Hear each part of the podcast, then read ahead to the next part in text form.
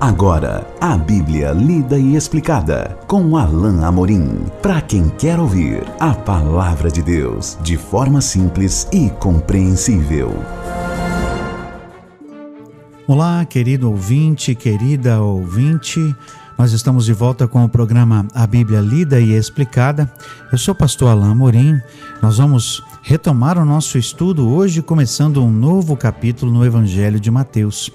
Abra então a sua Bíblia, por favor, no Evangelho de Mateus, capítulo 16, a partir do verso 1 até o verso 4. Diz assim a bendita palavra de Deus: Aproximando-se os fariseus e os saduceus, tentando-o, pediram-lhe que lhes mostrasse um sinal vindo do céu. Ele, porém, lhes respondeu: Chegada a tarde, dizeis: haverá bom tempo, porque o céu está avermelhado e pela manhã, hoje haverá tempestade, porque o céu está um vermelho sombrio. Sabeis, na verdade, discernir o aspecto do céu, e não podeis discernir os sinais dos tempos? Uma geração má e adúltera pede um sinal, e nenhum sinal lhe será dado, senão o sinal de Jonas. E deixando-os, retirou-se. Jesus já estava há bastante tempo no seu ministério, caminhando, levando a sua mensagem a várias, a várias localidades, em várias vilas, e à medida em que ele pregava o Evangelho, à medida em que ele curava pessoas e trabalhava para divulgar a sua mensagem de restauração, de vinda do reino, crescia, na verdade, a, a, a oposição ao seu ensino. Aqui nós vemos mais uma vez os fariseus e agora os saduceus juntos. Os saduceus era, era um grupo específico, mas ligado aos fariseus, e esses dois lideravam, junto com os escribas, eles lideravam, lideravam perdão, uh, os judeus naquela época, era uma liderança do, da seita dos judeus, do judaísmo, e eles aqui também estavam liderando essa oposição a Jesus.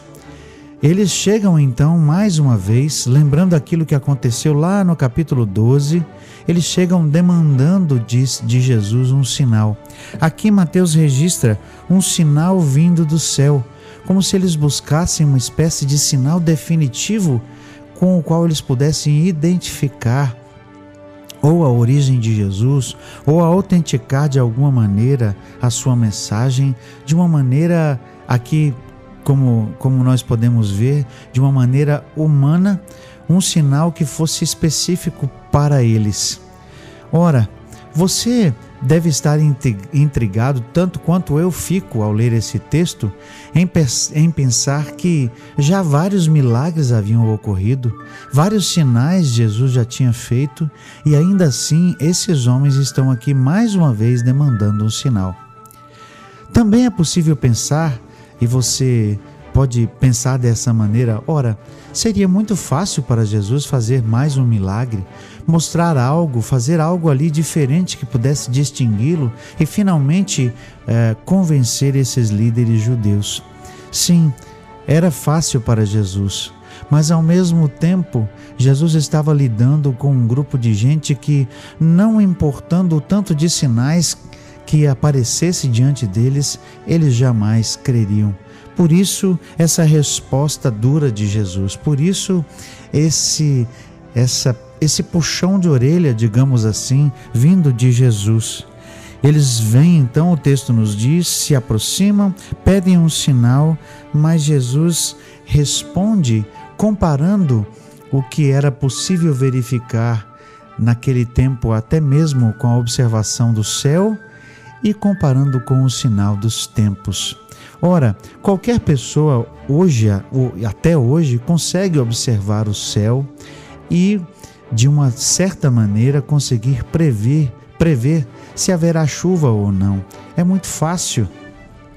Naquele tempo como hoje, se o céu estivesse avermelhado no começo do dia, era uma boa indicação de que poderia haver chuva mais tarde.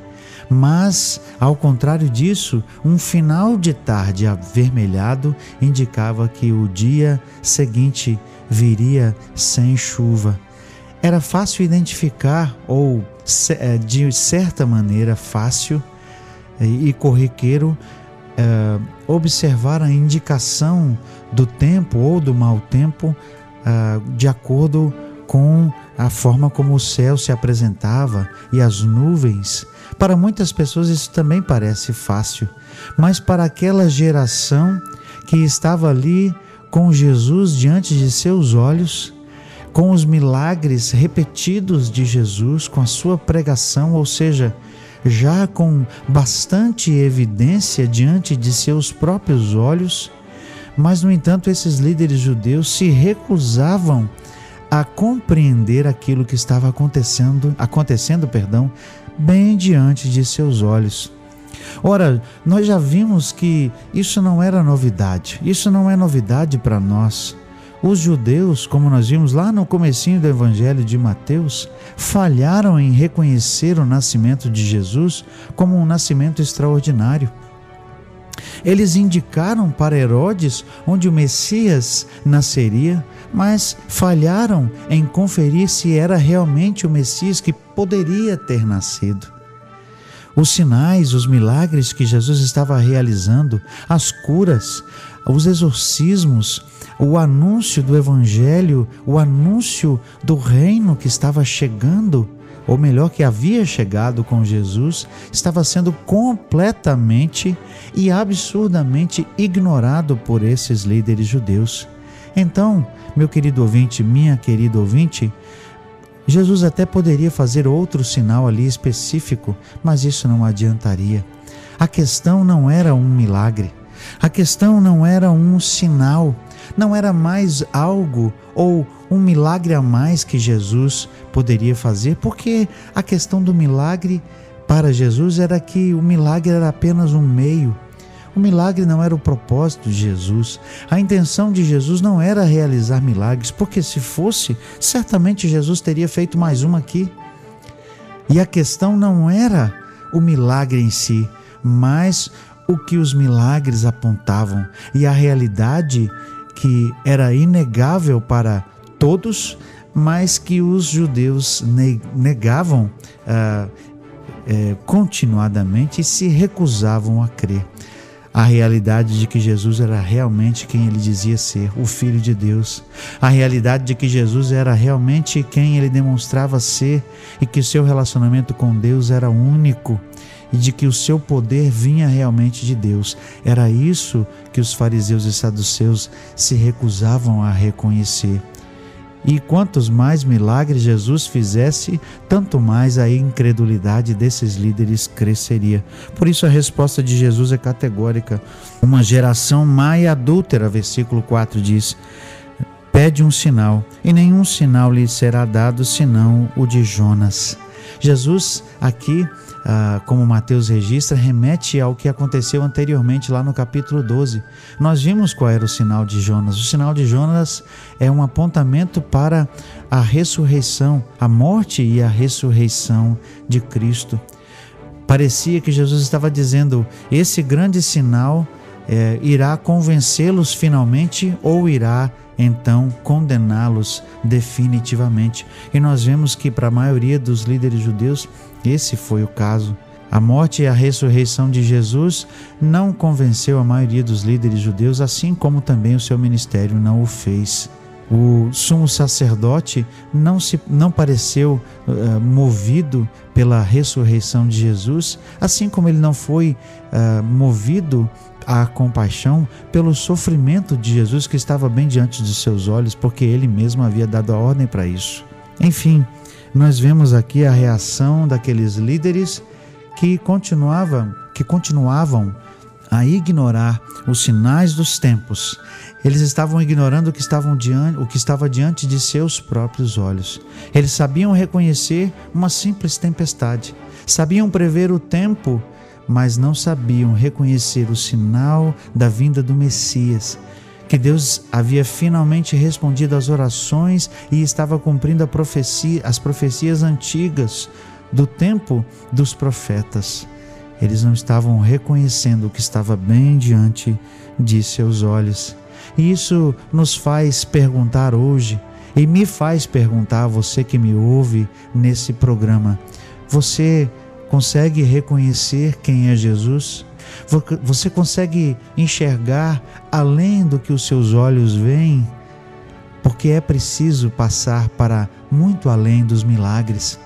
É possível passar, é preciso passar para muito além dos milagres e aquilo que Jesus pode fazer para quem Jesus realmente é, o Salvador do mundo, para aquilo que Jesus veio realizar, a salvação de Deus, a vida eterna, o reino do Senhor que ele veio inaugurar e que ele quer que se estenda por todo o mundo, passando pelo seu coração, meu querido ouvinte, minha querida ouvinte.